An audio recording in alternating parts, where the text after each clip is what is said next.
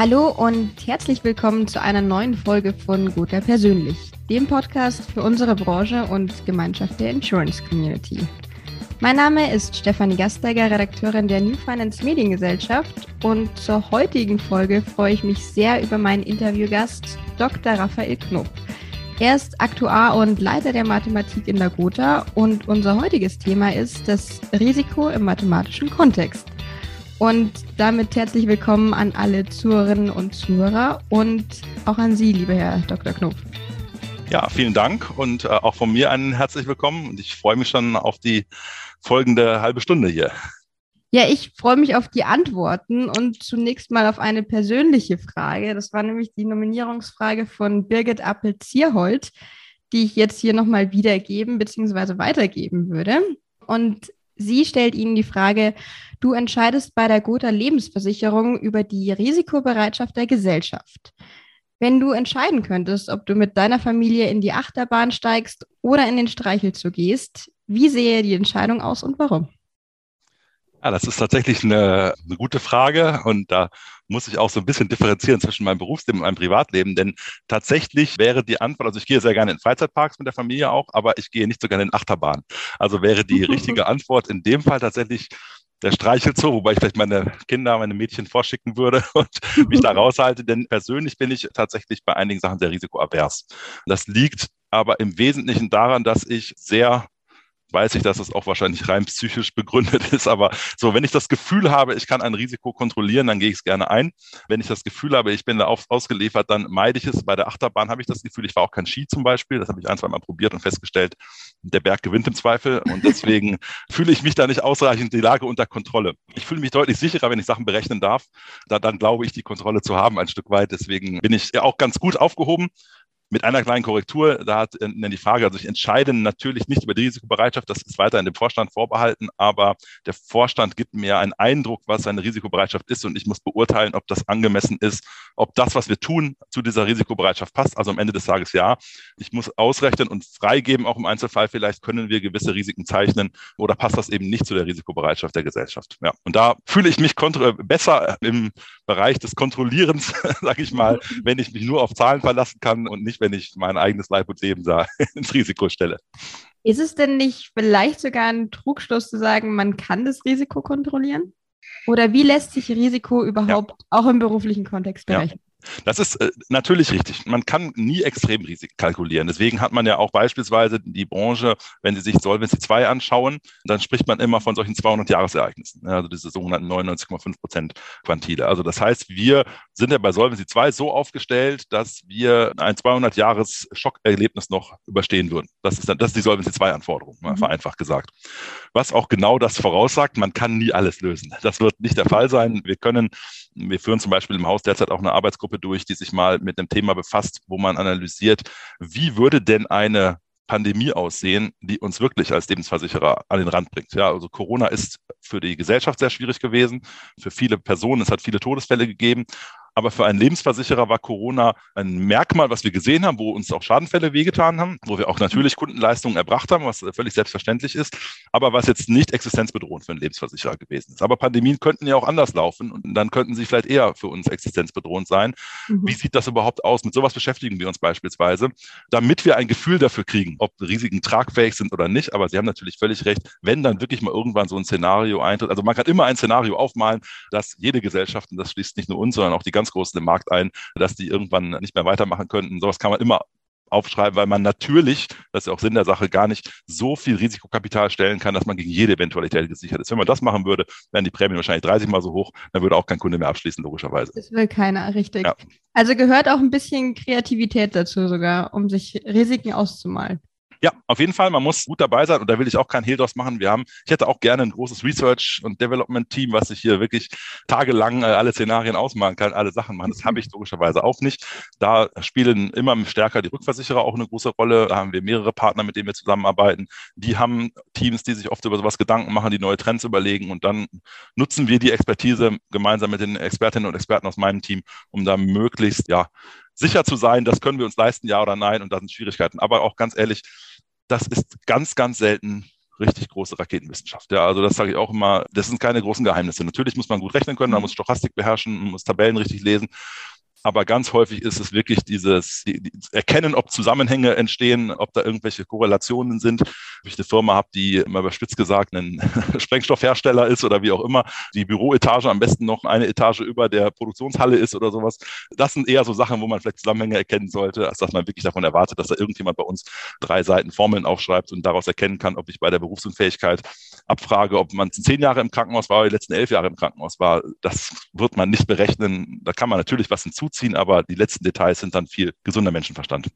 Also ich muss ganz ehrlich zugeben, Herr Dr. Knob, damit haben Sie mir jetzt ein bisschen die Illusion geraubt. Das tut mir leid. In der Wissenschaft, in der Versicherungsmathematik. Aber vielleicht gibt es noch eine Antwort auf diese Frage. Was ist denn mathematisch die größte Herausforderung in Ihrem Bereich? Ja, das ist eine wirklich äh, gute Frage an der Stelle. Das, also die rein mathematisch, was wir wie berechnen, würde ich sagen, gibt es weniger äh, Herausforderungen, wo wir sagen, das ist eine Nuss, die haben wir noch gar nicht knacken können. Also wie jetzt beispielsweise, wie hoch müsste eine Berufsunfähigkeitsprämie für Influencer sein, weil es den Beruf noch gar nicht gibt. Also jetzt gibt es ihn zwar mittlerweile, aber wir haben ja keine Schadenhistorie für Influencer oder sowas. Wo soll die denn herkommen? Die gab es ja vor zehn Jahren noch gar nicht. Mhm. Ja, also das ist natürlich, haben wir eher eine Knobelfrage, wo man auch ein bisschen nebenliegen kann, aber wo man nicht mathematisch irgendwie ein Modell aufstellen muss. Die größte Herausforderung ist ehrlicherweise, wie können wir die mathematischen Modelle auf die Realität übertragen und dann auch noch den Protagonistinnen und Protagonisten erklären, warum wir was rechnen. Also ich habe mal ein ganz einfaches Beispiel, wo ich auch jahrelang daran gehangen habe, es mittlerweile geändert habe. Ich bin ja als verantwortlicher Aktuar auch für unsere Lebensversicherungsgesellschaft äh, zuständig, muss also einmal im Jahr dem Aufsichtsrat berichten. Und es gibt ein mathematisches Modell, was empfohlen ist für verantwortliche Aktuare, das sie verwenden, was so die einjährige Ruinwahrscheinlichkeit der Gesellschaft mit sehr einfachen Mitteln abbildet. Mhm. Das Modell ist tatsächlich, äh, hat seinen Sinn, äh, ohne Frage, hat aber auch seine Tücken. Und ich weiß, dass ich drei oder vier Jahre lang in Folge im Aufsichtsrat stand und sage, ja, also ehrlich gesagt, wenn ich nur das Modell rechne, sind wir mit 99,9 Prozent pleite nächstes Jahr. Und wenn, wir, wenn ich das drei Jahre in Folge mache und wir immer noch gut dastehen, entweder sind wir eine Wundergesellschaft äh, oder vielleicht muss man Modell und Wirklichkeit ein Stück weit trennen. Das war beispielsweise eine große Herausforderung, den Leuten zu erklären, da steht zwar 99,9, aber ich stehe trotzdem noch total entspannt, denn folgende Sachen sind in der Realität anders als im Modell. Das ist oftmals eher schwierig. Auf der einen Seite natürlich will man auch nicht sagen, das Modell ist Quatsch, weil das ist ein wichtiges Modell, womit man nämlich einige Sachen erkennen kann, nämlich genau, wo sind die Schwierigkeiten in der Gesellschaft. Mhm. Aber die Messung des Modells am Ende, wenn ich das nur reinschreibe und sage, lieber Aufsichtsrat 99,9 Prozent, dann gehen die Alarmglocken, würden dann wahrscheinlich hochgehen. Also das Schwierige ist eher, wie ich das, was ich wahrscheinlich verstehe, weil ich den Hintergrund kenne, weil meine Leute mir es gut erklären konnten, die es gerechnet haben, wie bringe ich das rüber? Und erkläre es den, den Entscheiderinnen und Entscheidern, dass sie sagen, aha, so ist das zu verstehen. Und das bedeutet, wir müssen an folgender Stelle aufpassen, aber es bedeutet auf keinen Fall hier äh, Alarmstufe Rot. Und ich bin auch überzeugt, dass viele andere Gesellschaften bei diesem Modell ähnlich verlaufen sind. Es ist nämlich, um das mal kurz also Leute, ein Modell, was äh, Biometrie komplett außen vor lässt, einfach gesagt. Und wir sind ein Versicherer, der sich sehr stark auf Biometrie konzentriert. Und da gibt es viele andere auch. Und da können wir also die tollsten Ergebnisse schreiben. Das Modell ignoriert sie vollständig. Und das muss man natürlich irgendwie auch vermitteln an der Stelle. Ne? Also geht es eher um die Verständnisfrage. Das ja. kann ich sehr gut nachvollziehen. Liegt zwar schon eine Zeit zurück, aber aus Zeiten der Mathe-Nachhilfe. Mhm. Wenn da jemand sitzt und ganz genau weiß, was und wie er es errechnet hat und äh, muss es dann einmal vermitteln am Ende. Ja, genau. Das ist äh, auch ein Grund, ehrlicherweise, wenn wir nach, nach, nach Personalsuche bei mir, nach Kolleginnen und Kollegen, habe ich auch so ein bisschen die Herausforderung erkannt. Also ich sag mal, als ich angefangen habe, vor 15 Jahren ungefähr, da hieß es immer noch hervorragend abgeschlossenes Mathestudium erforderlich und am besten mit, was ich was, Magna Cum Laude oder wie auch immer ja, also jemand, der ein Mathematikstudium beendet, kann bei uns anfangen. Das ist, die haben definitiv genug geschafft und das muss nicht hervorragend abgeschlossen sein. Es ist natürlich gut, wenn das nicht alles mit 4,0 am Ende durchgegangen ist, aber das Schwierige ist nicht die Mathematik dahinter, denn wer das Studium geschafft hat, der kann das. Das Schwierige ist, wie kann ich das vermitteln den Leuten, die damit nichts zu tun haben? Ja, wie kann ich mich da hinstellen und im Zweifel vielleicht einem Kollegen aus dem Vertrieb mal erklären, warum ich eine Entscheidung anders annehmen kann, warum ich nicht in diesem Risikofall zeichnen kann. Und das muss man vermitteln können. Den Hintergrund versteht jeder, der Studium geschafft hat. Das ist, glaube ich, quasi das der Haken dran. Das Wichtige ist heute eher auch und ganz besonders für Mathematikerinnen und Mathematiker ähm, die, die Kommunikation und das Verständnis auch mit aufzubringen. Was das Problem eines gegenüber der Vertrieb ist nicht immer der Böse. Das war auch eine Haltung, die so 20 Jahre alt ist, sicherlich. Die haben auch eigene gute Gründe. Natürlich gibt es immer Leute, die es nicht gut mit einem meinen. Wir sollten auch nicht naiv sein, der, äh, aber ich sag mal, das Bild von früher, dass alle Betrüger sind und der Aktuar ist die letzte Bastion, die vielleicht an einigen Stellen mal gezeichnet wird, das weiß ich doch entschieden von mir. ja, spannend, dass es da dann doch auch hier wieder auf die Soft Skills ankommt. Ja. Ja, was mich zudem interessieren würde, gerade Bereich Lebensversicherung, wie wirken sich denn Krisenzeiten ich denke mal, es ist keine allzu gewagte These, wenn man behauptet, aktuell ist eine Krisenzeit, auch wenn wir jetzt in der privilegierten Situation sind, dass wir es nicht direkt spüren, aber gerade mit Corona oder der Ukraine, wie wirken sich denn solche Ereignisse auf die biometrische Absicherung aus? Ja, also es ist erstmal, gibt es da Unterschiede? Ich, ich will ja mal anfangen. Auf der einen Seite ist sie, glaube ich, sogar etwas, was einem Versicherer ein Stück weit helfen kann, was auch einem Vermittler an der Stelle helfen kann, denn es rückt ein Stück weiter ins Bewusstsein. Gerade bei Corona rückt so etwas ins Bewusstsein. Es ist nicht selbstverständlich, dass ich jeden Tag zur Arbeit gehen kann. Und da, ich habe mal drei Tage, bin ich habe ich mal Schnupfen und bleibe zu Hause und die Rest des Jahres kann ich zur Arbeit gehen. Und wenn ich vielleicht noch einen Skiunfall habe, bleibe ich auch noch mal eine Woche zu Hause. Aber eigentlich geht es mir ja gut. Ich arbeite jeden Tag und werde hinterher eine schöne Altersrente beziehen und idealerweise von der Rentenversicherung und dann geht es mir gut.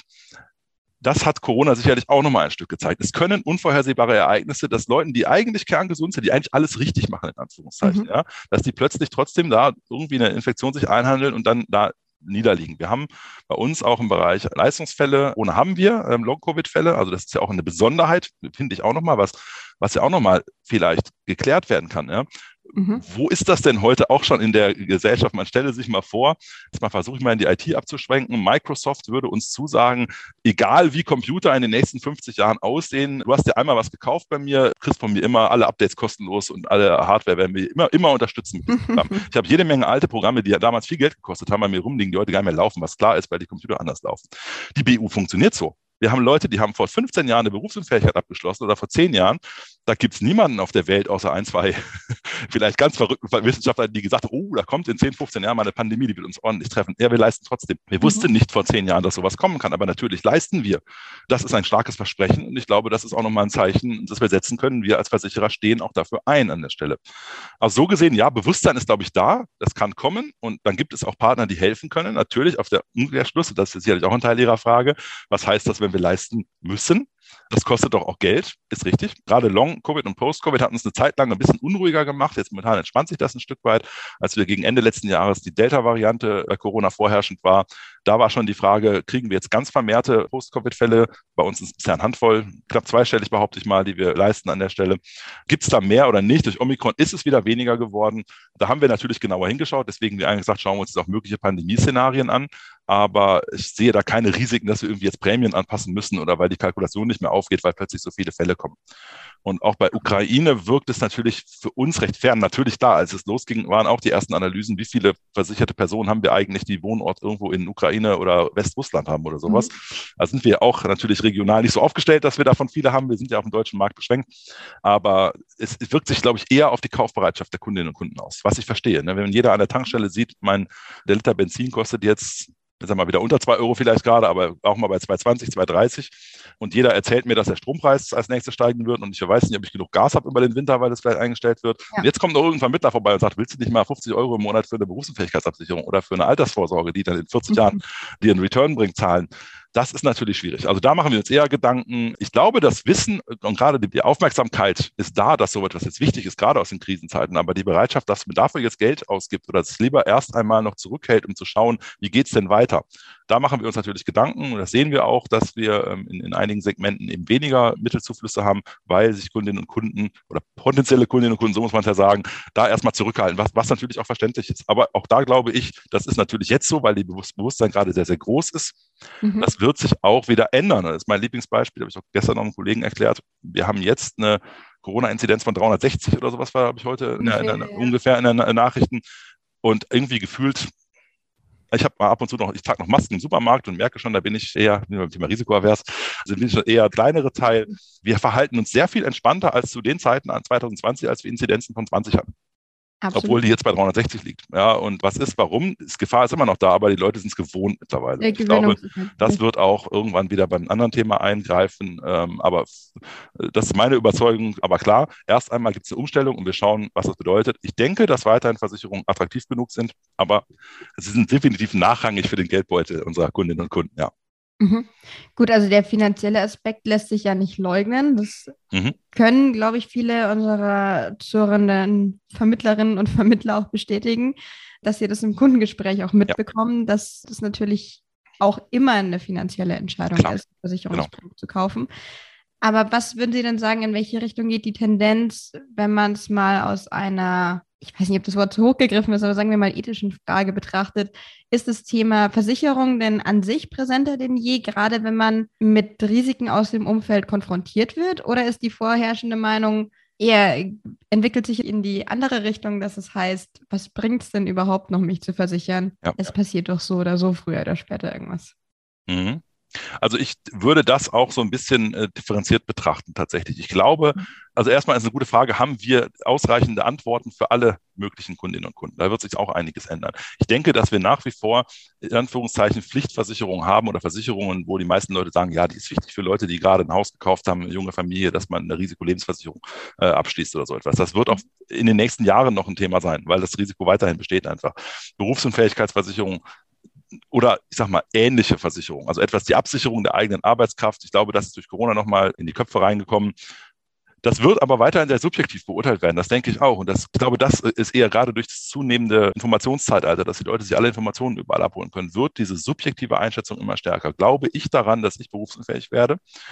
Da kann man auch ordentlich daneben liegen und deswegen freue ich mich über alle Vermittlerinnen und Vermittler, die eine, eine gute Beratung durchführen können und am Ende vielleicht den Kundinnen und Kunden sagen, ja, an deiner Stelle vielleicht auch wirklich nicht so notwendig oder sagen, pass mal auf, ja, du hast natürlich eine niedrige Wahrscheinlichkeit, aber was passiert denn, wenn du wirklich ausfällst? Ne? Was machst du denn eigentlich dann noch? Jeder Vierte. Ähm, ja, genau. Das ist sicherlich eine Frage, wo man tatsächlich sehr genau hinschauen muss. Aus meiner Sicht wird das Thema Altersvorsorge sein.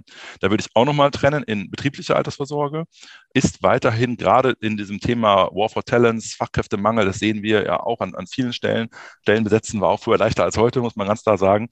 Da ist es, glaube ich, von der Seite der Arbeitgeberattraktivität immer ein gutes Thema zu sagen, ich biete dir irgendwie eine teilfinanzierte Arbeit betriebliche Altersvorsorge an und dann ist, glaube ich, der Benefit auch da, dass man auch selber als Mitarbeiter, Mitarbeiterin dann sagt, naja, ich sehe ja schon, ich kriege so viel dazugezahlt und um eine Steuerersparnis, das lohnt sich mit Sicherheit. Und ja, das wissen auch die meisten, ist auch kein großes Geheimnis mehr. Die gesetzliche Rentenversicherung ist ein Basisschutz. Damit kann man nicht seinen Lebensstandard halten, den man, den man vorher hatte, wenn man nicht besonders genügsam vielleicht unterwegs ist. Ja, genau. Also da glaube ich auch noch private Altersvorsorge, da werden wir glaube ich, viel machen müssen, denn da ist es genau richtig, da gibt es flexible andere Sachen, man kann irgendwie Fondssparpläne wählen, man kann erstmal selber investieren, schauen, was passiert. Da sind Versicherungsprodukte noch ein bisschen sperrig und vielleicht auch zu teuer. Das kann ich mir vorstellen, dass wir da nacharbeiten müssen, um da nicht äh, an Kundenklientel zu verlieren, sage ich mal so. Ja. Mhm. Dann würde ich an dieser Stelle mal sagen, soweit meine Fragen. Und der erfahrene Zuhörer bzw. die erfahrene Zuhörerin wird es wissen. An dieser Stelle darf ich dann einmal abgeben an Sie. Zwar für die Nominierungsfrage an den nachfolgenden Interviewgast Ihrer Wahl. Wer soll es denn sein? Ja, ich würde gerne für das Interview meine geschätzte Kollegin Martina Weiß nominieren. Martina leitet bei uns unser ähm, Kundenservice Center für den Personenversicherungsbereich. Und meine Frage an Sie ist, wenn ich ab und zu mal im Kundenservice Center vorbeischaue, da herrscht immer super Stimmung. Ja, also die Leute, auch wenn die ans Telefon gehen, ich kriege das dann im Großraum mit, eine Freundlichkeit und Lebensfreude, hätte ich fast gesagt. Ich bin total begeistert. Meine Frage ist, liebe Martina, ihr habt viel mit Kundinnen und Kunden zu tun und die sind auch nicht alle gut gelaunt, ganz sicherlich nicht, wenn sie im Service Center anrufen. Wie kriegt ihr das eigentlich hin, dass ihr so eine Top-Stimmung habt, dass ihr immer gute Laune versprüht, dass ihr den Kunden auch immer höchstmöglich freundlich entgegenkommt? Bin ich total beeindruckt. Da würde mich ja das, ihr, ihr Geheimrezept mal interessieren. Aber dahinter vermute ich noch den ein oder anderen Beratungstipp. Sehr wertvoll könnte das werden. Bin gespannt auf die ja. Antwort und äh, gebe die Frage gerne weiter. Super. Ja, dann, lieber Dr. Knob, an dieser Stelle möchte ich mich ganz herzlich bedanken für das Gespräch und muss tatsächlich sagen, ich hätte es nie gedacht und meine Lehrer aus der Vergangenheit vermutlich auch nicht, aber sie haben es geschafft, dass ich mich ein Stück weit für das Thema Mathematik begeister. Vielen Dank dafür und ja, weiterhin alles Gute. Ich bin gespannt, was Sie noch so errechnen. Super. Ich bedanke mich für das äh, schöne Gespräch und äh, freue mich, wenn ich die Funken der Leidenschaft für die Mathematik ein kleines bisschen wecken konnte. Vielen Dank. Gerne.